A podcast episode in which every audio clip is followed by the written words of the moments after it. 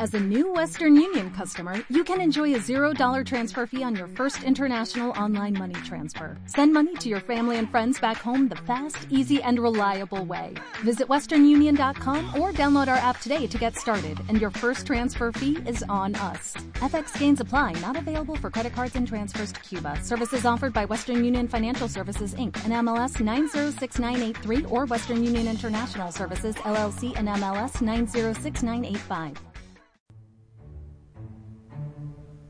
Un nuevo, fresco y creativo programa puedes encontrar en el 107.7.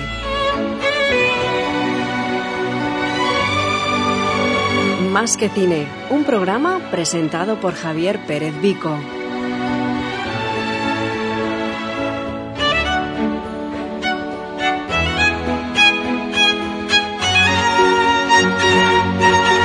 No te lo pierdas.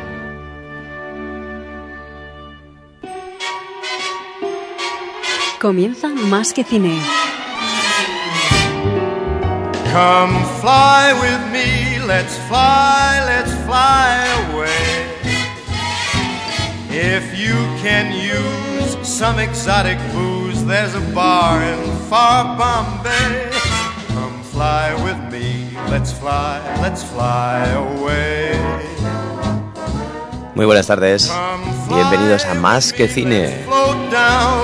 Edición número 125, estamos a 6 de mayo de 2011 y comenzamos una edición más de este programa, Más que Cine. Come fly with me, let's take off in the blue.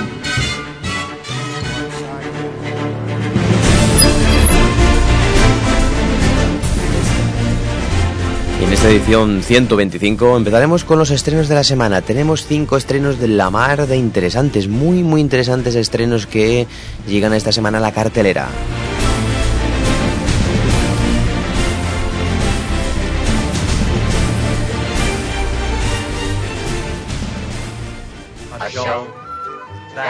En un segundo bloque, el Rincón del Arte, el cual llevamos eh, denominando desde el comienzo de la primera temporada, vamos a hacer un repaso con, con un director, Fritz Lang.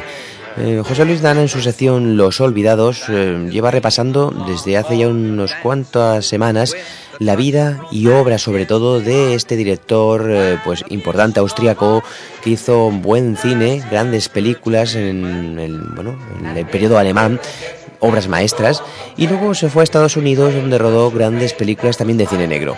Hoy en el tercer programa hablaremos con José Luis Dana de esa etapa americana fantástica de cine negro para continuar la semana que viene y acabar redondeando este especial que no te puedes perder, realmente muy interesante.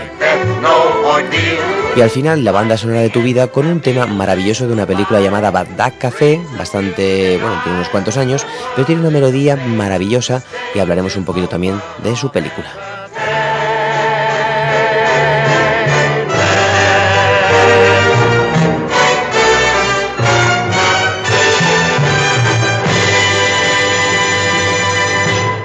Si quieres contactar con el programa, puedes hacerlo a través del correo electrónico más que cine arroba.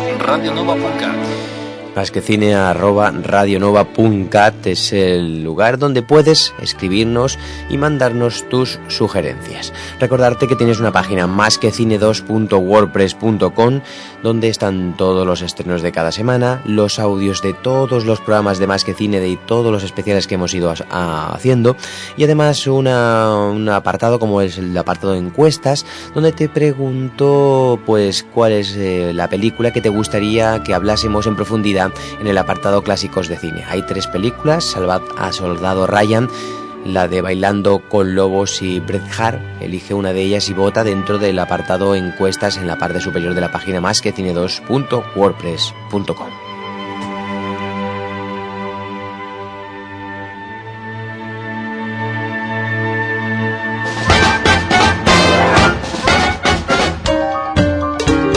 La cartelera.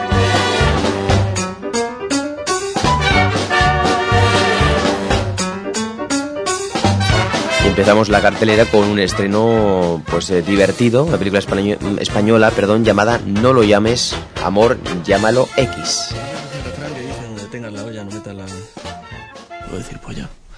No, es que si digo pene no, no me rima.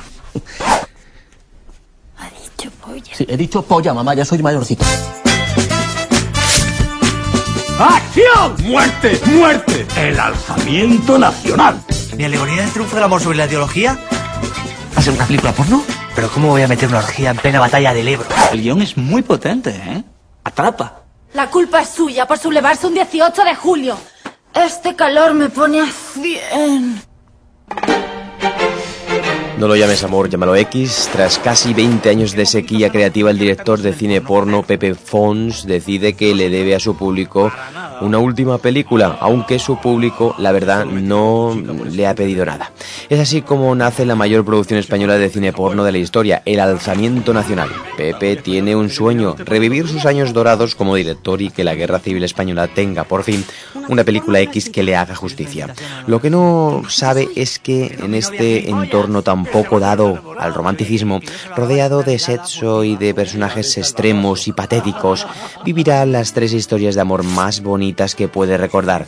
Comedia dirigida por Oriol Capel en su ópera prima y con un elenco de actores como María Peña, Adriana Ozores, Javier Gutiérrez, eh, Kira Miró, Julián López, Javier Mora, Eduardo Gómez y Paco León, entre otros, en esta película llamada No lo llames amor, llámalo X. ¿Y esto cuando lo echan?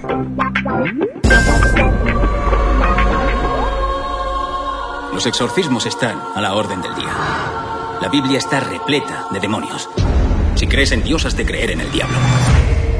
Buscamos la granja de los Switzer. Van en la dirección contraria. Tienen que volver. El último exorcismo, esta película producida por Eli Roth, el director de Hostel, ha sido definida como una mezcla entre el exorcista y monstruoso.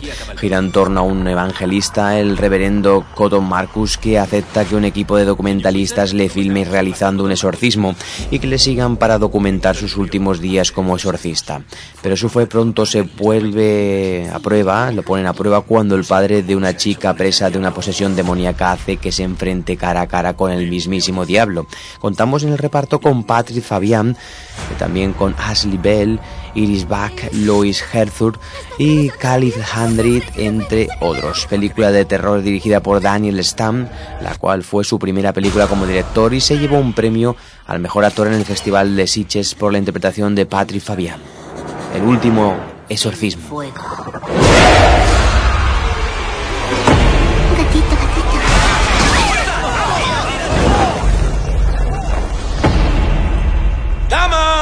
Y caballeros, bienvenidos al mayor espectáculo del mundo. Perdone, señor. La siguiente película, en este caso romántica, es Agua para elefantes, adaptación cinematográfica del bestseller homónimo escrito por Sarah Gruen, ambientada en la época de la Gran Depresión.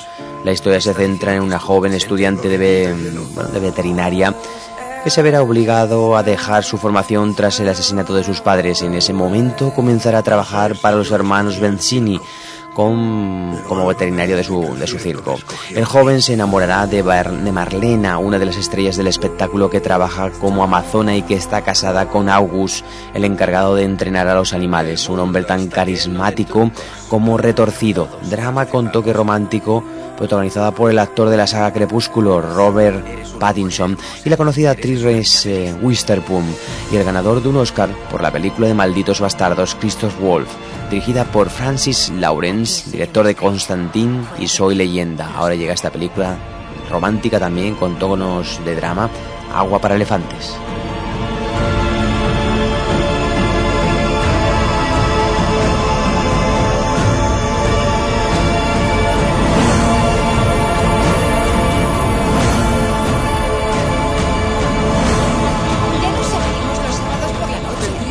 Salir una noche a la semana, tú y yo solos. Nos vendría bien. Es muy fuerte. ¿Qué? Le has mirado el culo a esa tía. ¿Se habrá dado cuenta? ¿Cómo has dejado que tu mujer te pillara mirando a otra? Tienes que ficharla a cinco metros, girarte, esperar a que pase por tu campo de visión. No entiendo. ¿Qué culpa tienes tú de que te plante el culo delante? ¿Pero qué os pasa? Estáis totalmente obsesionados con el Carta Blanca. Los hermanos Bobby y Peter Farrey vuelven a dirigir otra desternillante historia. Los creadores de Dos tontos muy tontos y algo pasa con Mary, incluso Amor ciego o la una de las más recientes Matrimonio compulsivo, llegan de nuevo con esta película que nos cuenta la historia de una mujer que le da permiso o les da permiso a sus maridos para que mantengan otros encuentros fuera del matrimonio. Algo que también sucederá en el caso del mejor amigo del, del protagonista con su esposa. Sin embargo, ella también hacen lo propio, algo que curiosamente no les gusta a sus respectivas parejas. Interpretada por Owen Wilson, Jason Sudeikis, Jenna Fisher y Christina Applegate, llega esta historia desternillante llamada Carta Blanca. Solo son las nueve y cuarto. Fred quiere mimir. Estáis en plan muermo. Mirad que tengo. ¿Qué es eso? Unos brownies. Vaya gamberrada. ¿Qué jabón utilizas? Dove. Me gusta Dove. Toca. Qué suave. Sí.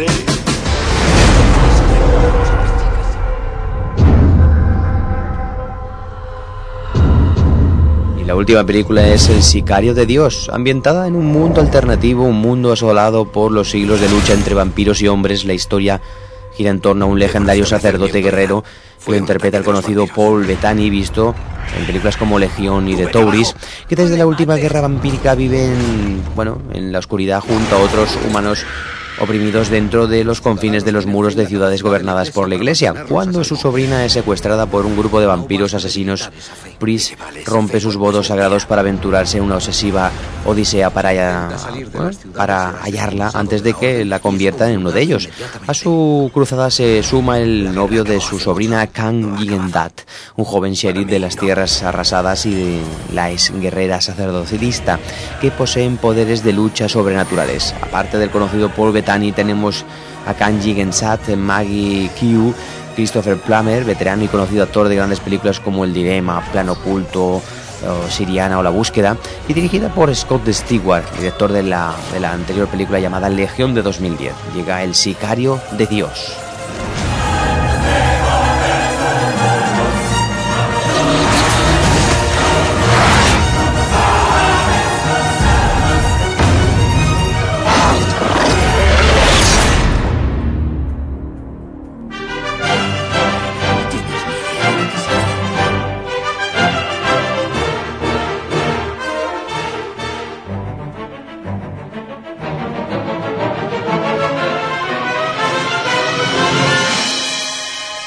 El Rincón del Arte.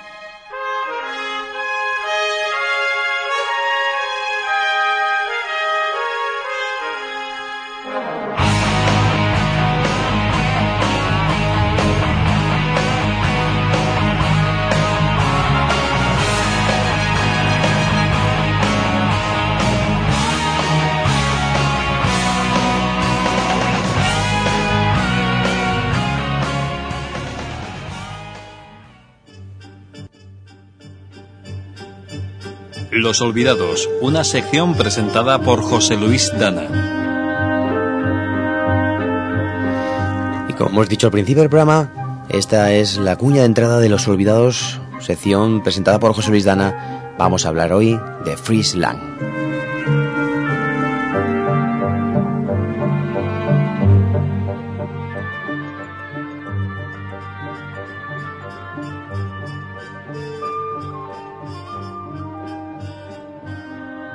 Pues sí, que llega el momento ahora de saludar a José Luis Dana. Muy buenas tardes, José Luis.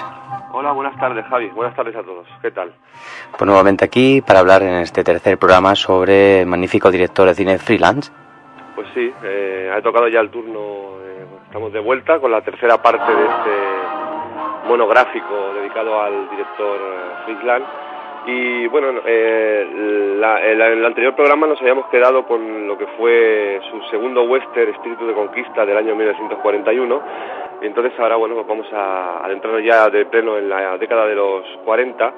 Eh, bueno, como todos sabéis, eh, la Segunda Guerra Mundial duró del 39 al 45, por lo tanto en el año 1941, que es el año de la primera película de la que hoy vamos a comentar algo, eh, es El hombre atrapado, la película de eh, Manhunt, eh, el nazismo ya estaba, bueno, pues en pleno apogeo aquí en Europa y Friesland, recordemos que, bueno, nacido en Viena y mm, vivió mucho tiempo en Alemania y trabajó mucho tiempo en Alemania y como ya comenté en, en anteriores programas, pues era un antinazi consumado. Eh, con El hombre atrapado empieza lo que podría llamarse la tetralogía del antinazismo, por decirlo de alguna manera. Son cuatro películas que hizo en diferentes años eh, con el trasfondo del nazismo en ellas. Eh, unas son más políticas, otras eh, más, eh, bueno, películas más de acción. Y en esta nos encontramos quizá con la segunda categoría, una película de bastante acción, en la que se narra la historia de Roger Sordyke, que es un, un cazador que, entre comillas, juega a ver si puede matar a Hitler en ese intento de que solo empezó siendo solo un juego, le capturan, le torturan, pero logra escapar y se va a las Islas Británicas, concretamente a Londres, y allí pues le sigue persiguiendo la Gestapo y esto no hace más que bueno pues alimentar sus deseos de eh, sus deseos de en un momento dado poder eh, atentar contra Adolf Hitler de una manera eh, bueno pues más más clara y quizá más más real.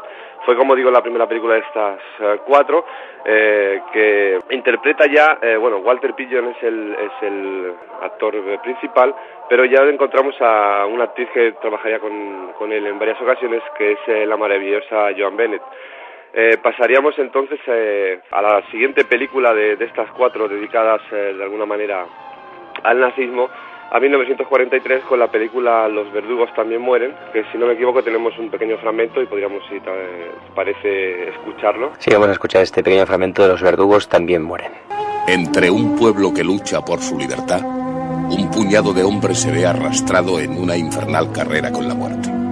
El enemigo es implacable, pero hay mucho en juego. El realizador Fritz Lang describió esa dramática atmósfera sin intentar hacer una obra histórica.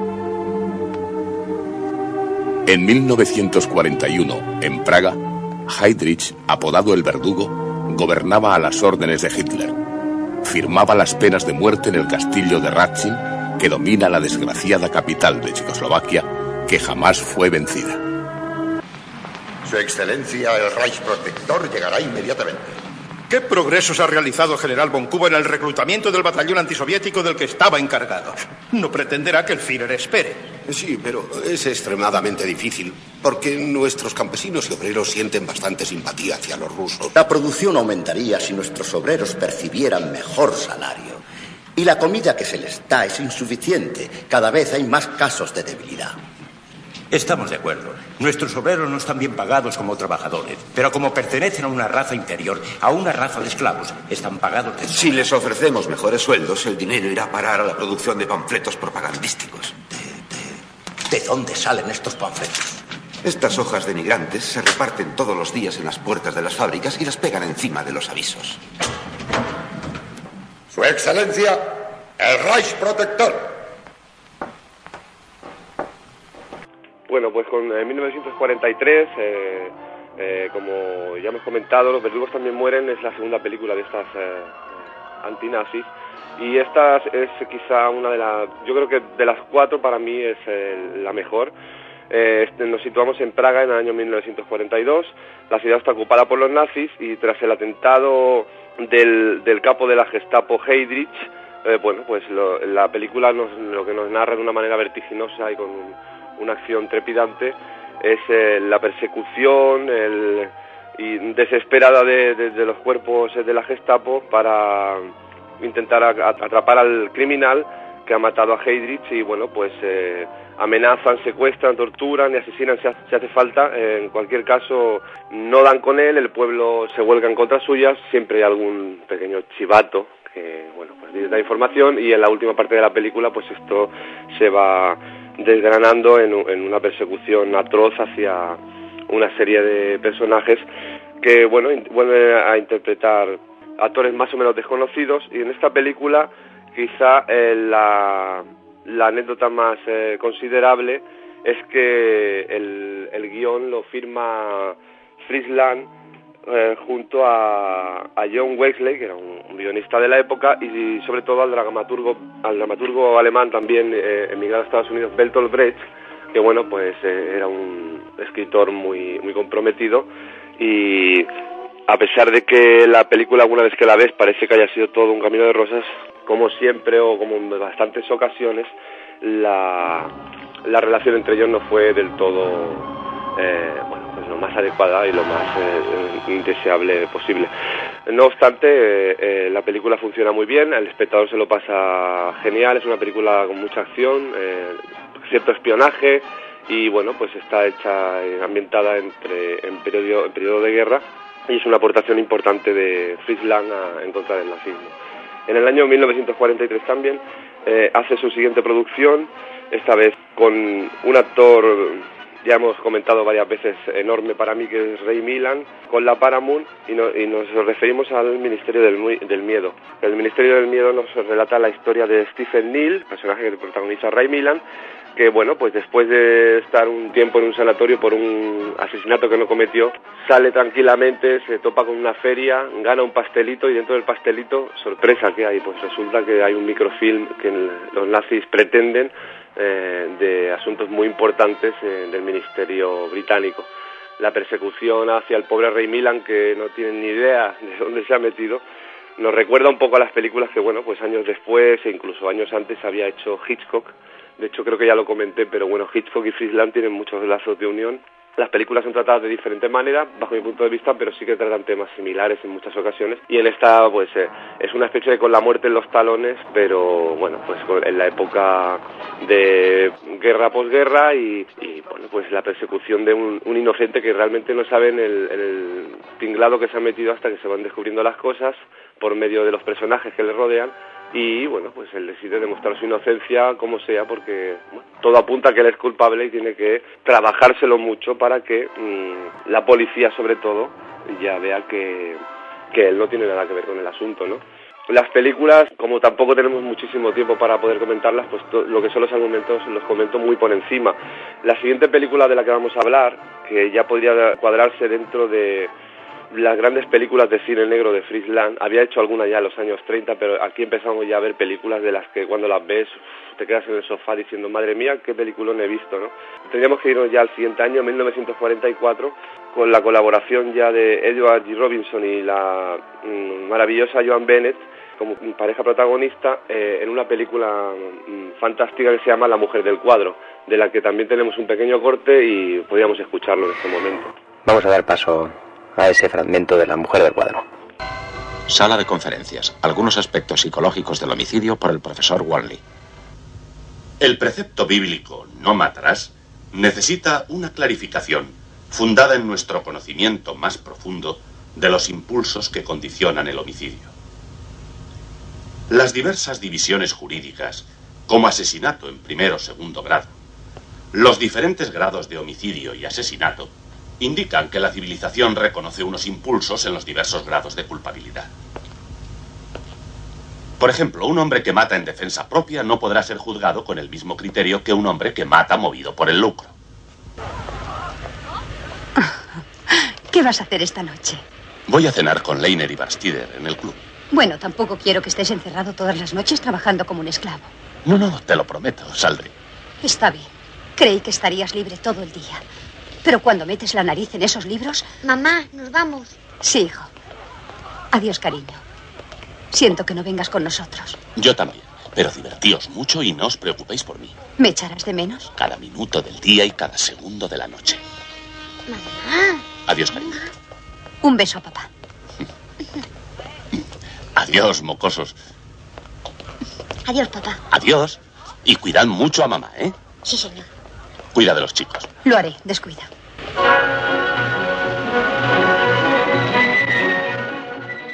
Bueno, pues después de haber escuchado este fragmento de la mujer del cuadro, eh, lo que estaba comentando, nos encontramos con una de sus primeras, mm, podríamos llamarlas obras maestras del cine negro. Está el inmenso Edward G. Robinson, que bueno, hace un papel extraordinario. Es una película muy angustiosa porque el personaje lo pasa mal, también es no es un inocente del todo, pero es un personaje que, bueno, prácticamente por un accidente, quizá sí que es cierto que se mete donde no debe, pero el personaje de, de Richard Wally, que es el que protagoniza eh, Robinson, eh, se, bueno, se queda solo en la ciudad unos días de Rodríguez y conoce a, pues, eh, casualmente a Alice, que es la modelo de un cuadro en una galería de, que hay al lado del club donde él va pues a, estar con sus amigos y tal.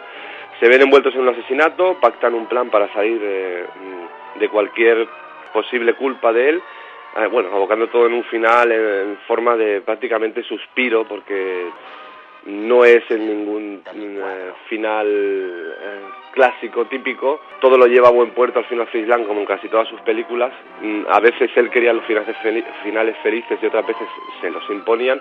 Y en esta ocasión pues bueno, la verdad es que el final es eh, maravilloso, quizá un poco brusco, pero te hace realmente suspirar pensando, "Uf, menos mal que todo eh, ha sido esto, ¿no? No puedo desvelar más, creo que es una película que tenéis que ver todos y todas, eh, La mujer del cuadro, porque, bueno, pues es un buen comienzo para calibrar el cine negro tan maravilloso que se hacía en la década, en la de los 40 en este caso, ¿no?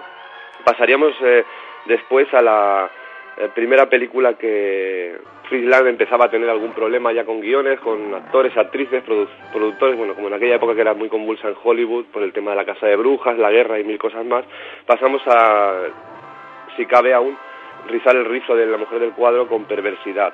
También eh, está eh, protagonizada por eh, John Bennett y Edward G. Robinson y un tercer personaje que también sale la mujer del cuadro, que antes no he comentado, que es Dan Dury, que es un actor que sale en varias películas de Finland, siempre más o menos como secundario, que en esta ocasión prácticamente los tres hacen el mismo papel que la mujer del cuadro, en perversidad.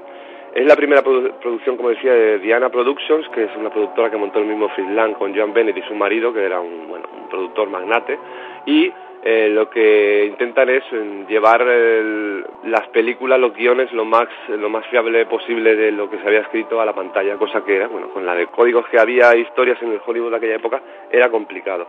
En esta ocasión también es un triángulo amoroso con asesinato por medio, pero el desenlace de la película es bastante diferente a la mujer del cuadro, que es lo que hace que, bajo mi punto de vista, aún sea mejor que la mujer del cuadro. La mujer del cuadro es maravillosa, pero es que eh, perversidad, cuando la ves y con la otra te quedas en, el- en la butaca alucinado, esta es para volver a verla al momento, porque tiene un clima de estos que no se puede describir de ninguna manera, es así. Eh, si te parece, ahora podemos escuchar un pequeño corte para que la gente, bueno, pues eh, pueda intuir por dónde van los tiros de esta gran obra maestra que es perversidad. Vamos a escuchar un pequeño fragmento de perversidad. Eh, eh, no quiero estropearos la fiesta. Sin embargo, no es prudente hacer esperar a una mujer. Ya sabéis cómo son. Ya lo creo, señor Hogarth. Vaya, si lo sabemos. Todas son iguales. Veo que sois unos expertos. Francamente, muchachos, ha sido una velada estupenda. Y antes de irme, aquí tengo un reloj de oro con 17 rubíes. Un regalo adecuado, porque es para alguien que tiene un corazón de oro y es un empleado ejemplar. Por favor, entregárselo. Un magnífico reloj. ¡Qué maravilla! Chris,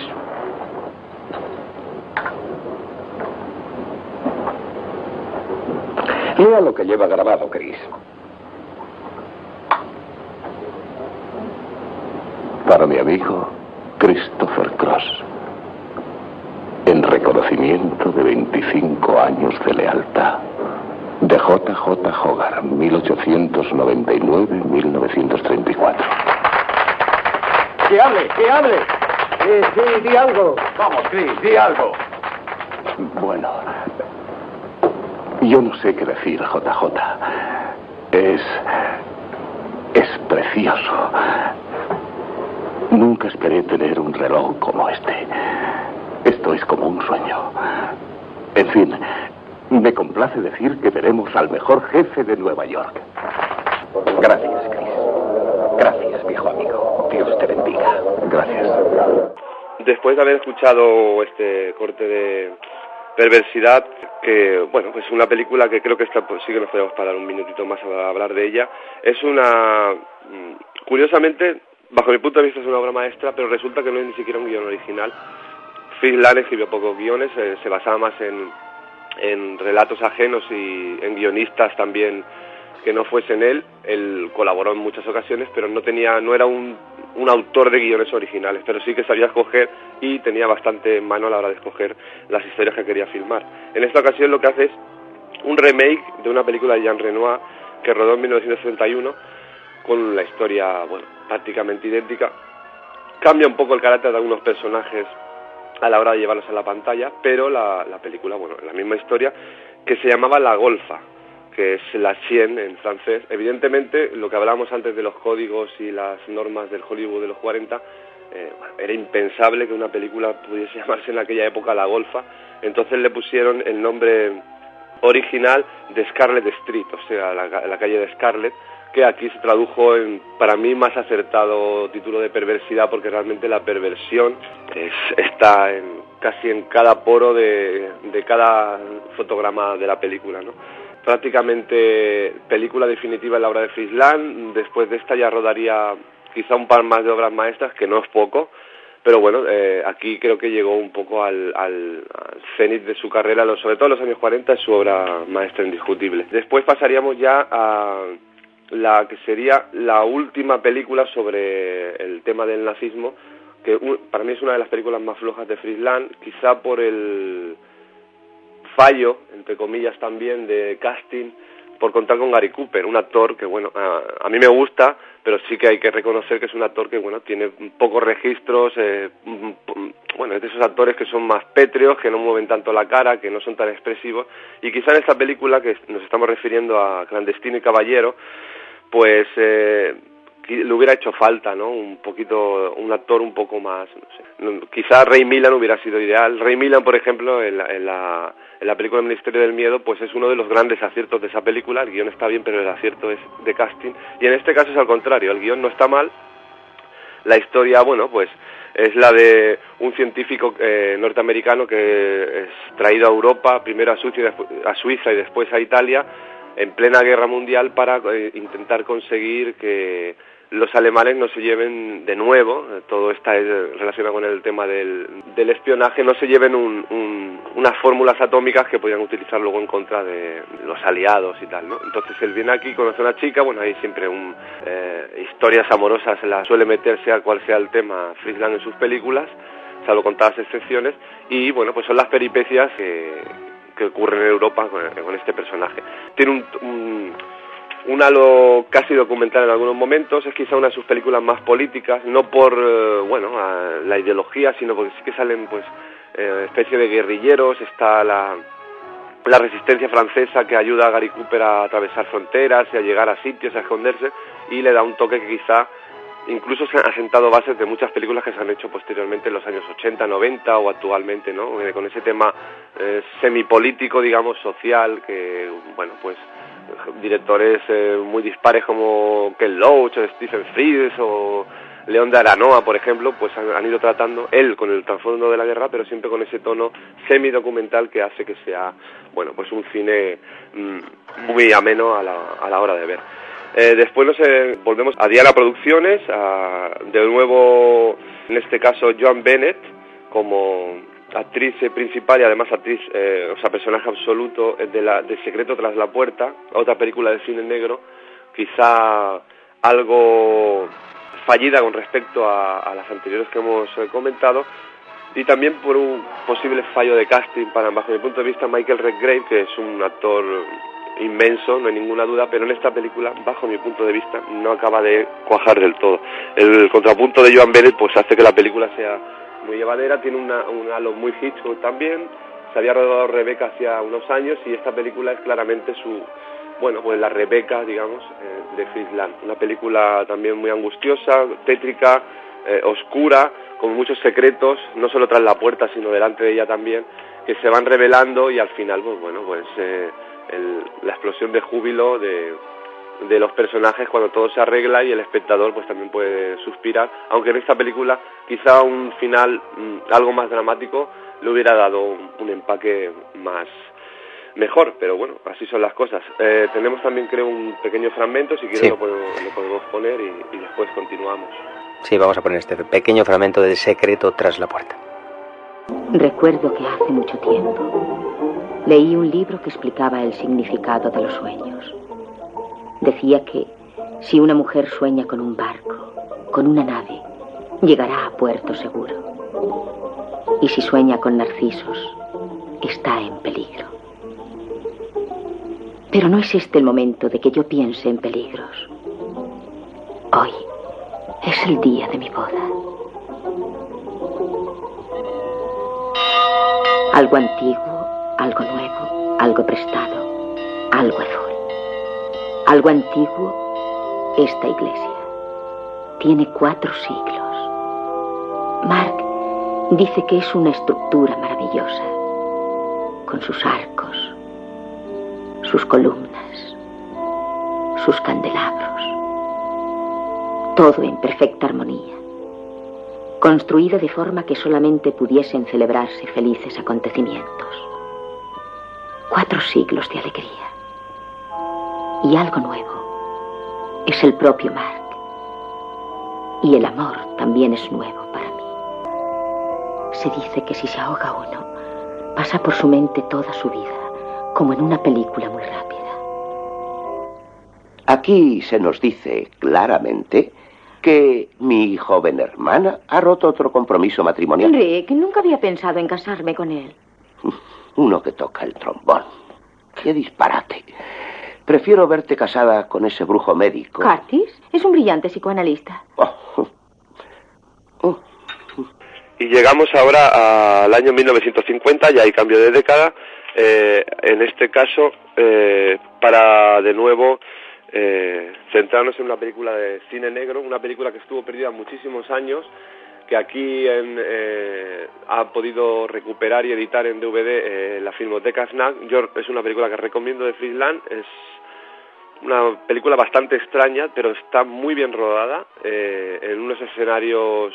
Friesland siempre le gustaron más los interiores que los exteriores, y exceptuando un río, algunos planos que hay así de, de un río y tal, pues eh, prácticamente todos son exteriores, pero de una propia casa con un jardín o, interiores de esa misma casa. Es angustiosa, esta sí que es angustiosa.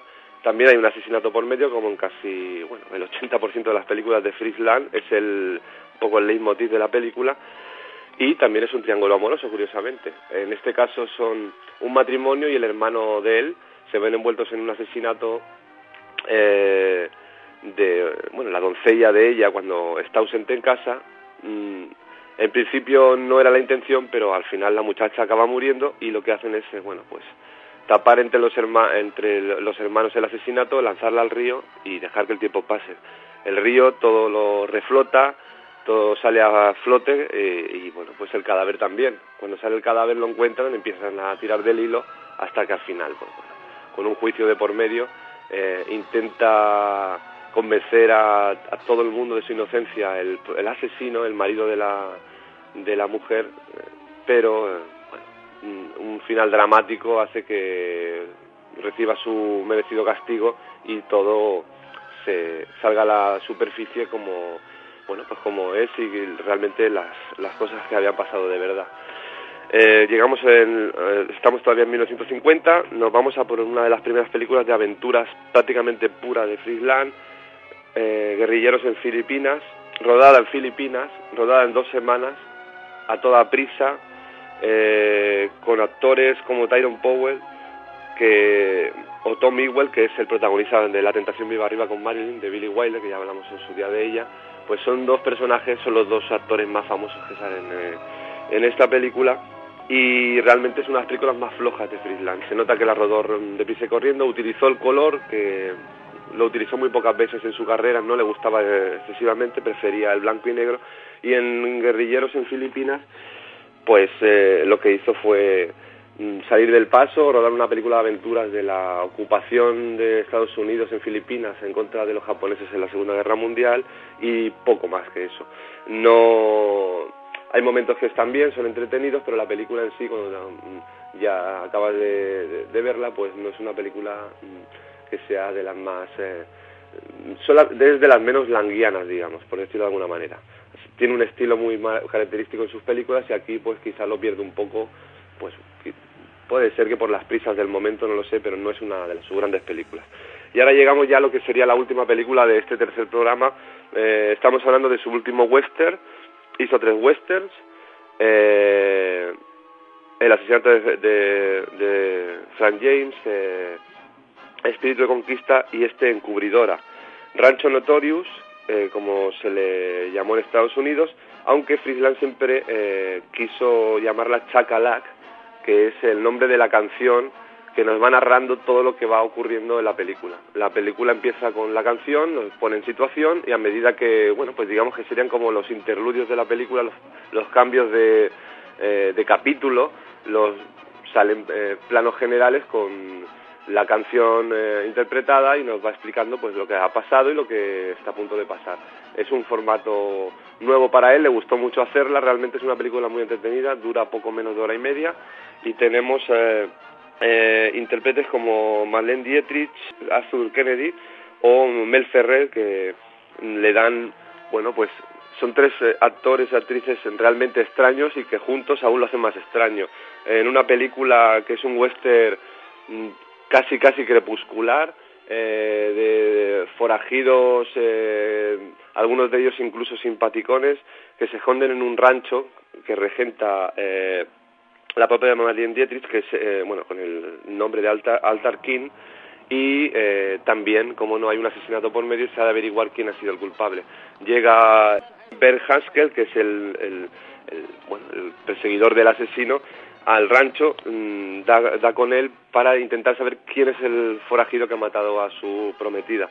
La película, como ya he dicho, se, bueno, pues está montada en, de una manera vertiginosa, con, con la balada como mm, hilo argumental, y creo que es uno de los westerns pues, más eh, impresionantes que se pueden ver, porque realmente se sale bastante del, del western típico, pero cuando eh, has visto la película incluso varias veces como yo he tenido la oportunidad, pues es una película que siempre le sacas algo, te sorprende y realmente entretiene una barbaridad.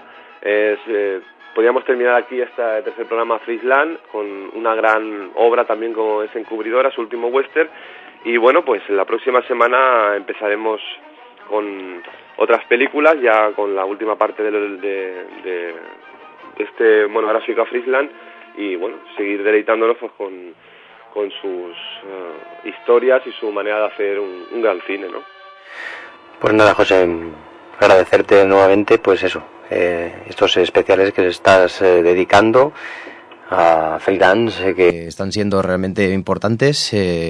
bueno, prácticamente es una enciclopedia lo que estamos viviendo de grandes películas de un gran director de cine y que nos hace bueno pues tener las ganas de volver a, verlas y revisionarlas. Por lo tanto, nos volvemos a escuchar dentro de, unas semanas aquí en bueno la semana que viene en esta sección Los Olvidados contigo, con José Luis Dana, y hablaremos de la última parte ya del gran director freelance. Bueno, Javi, pues nada, hasta la semana que viene, un saludo a todos. Chao. Hasta la semana que viene, José Luis.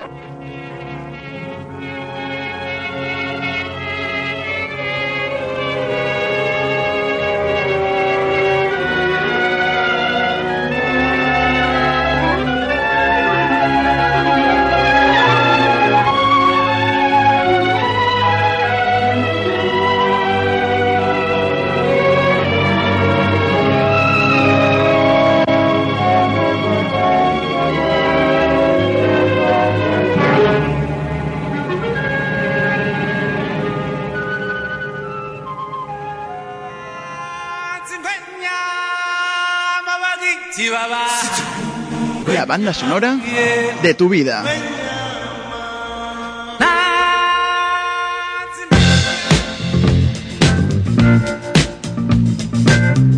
La banda sonora de tu vida.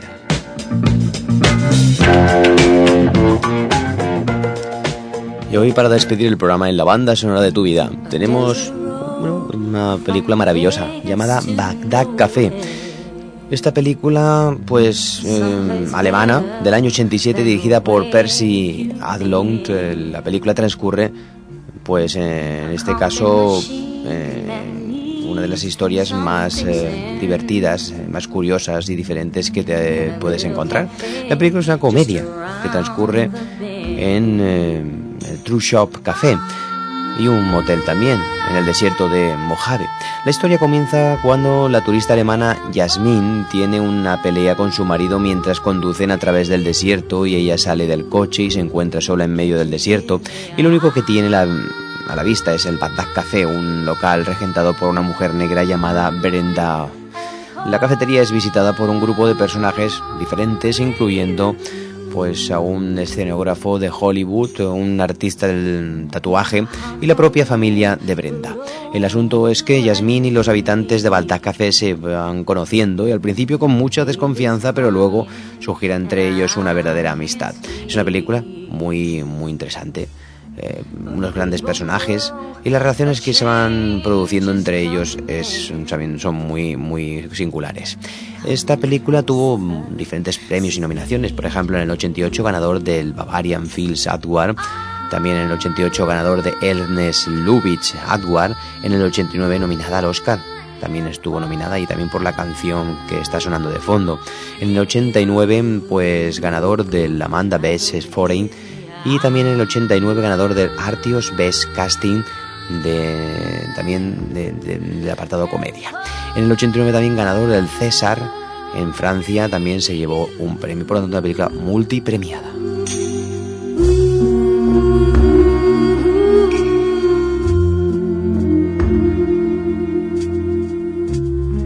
Esas películas con un ambiente muy peculiar, como estás escuchando ya con una melodía realmente maravillosa. Y yo te voy a dejar con este tema de fondo para despedir el programa, eh, que quiero que la escuches en profundidad y nos volvemos a escuchar de aquí a una, a una semana. Volveremos nuevamente con los estrenos y con la última parte del especial maravilloso que hemos hecho sobre freelance. Te dejo con este tema de Givetta Steel, de la película Bad Café.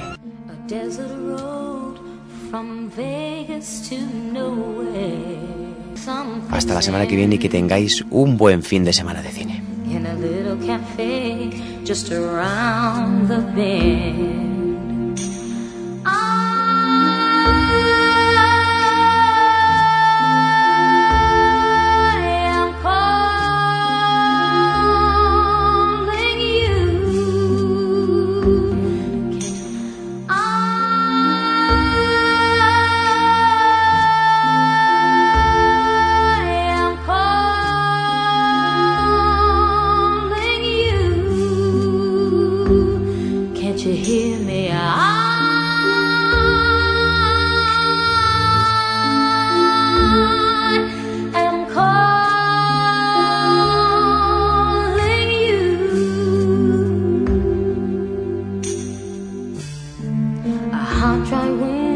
blows right through me. The baby's crying and I can't sleep. But we both know a change is coming. Coming closer, sweet relief.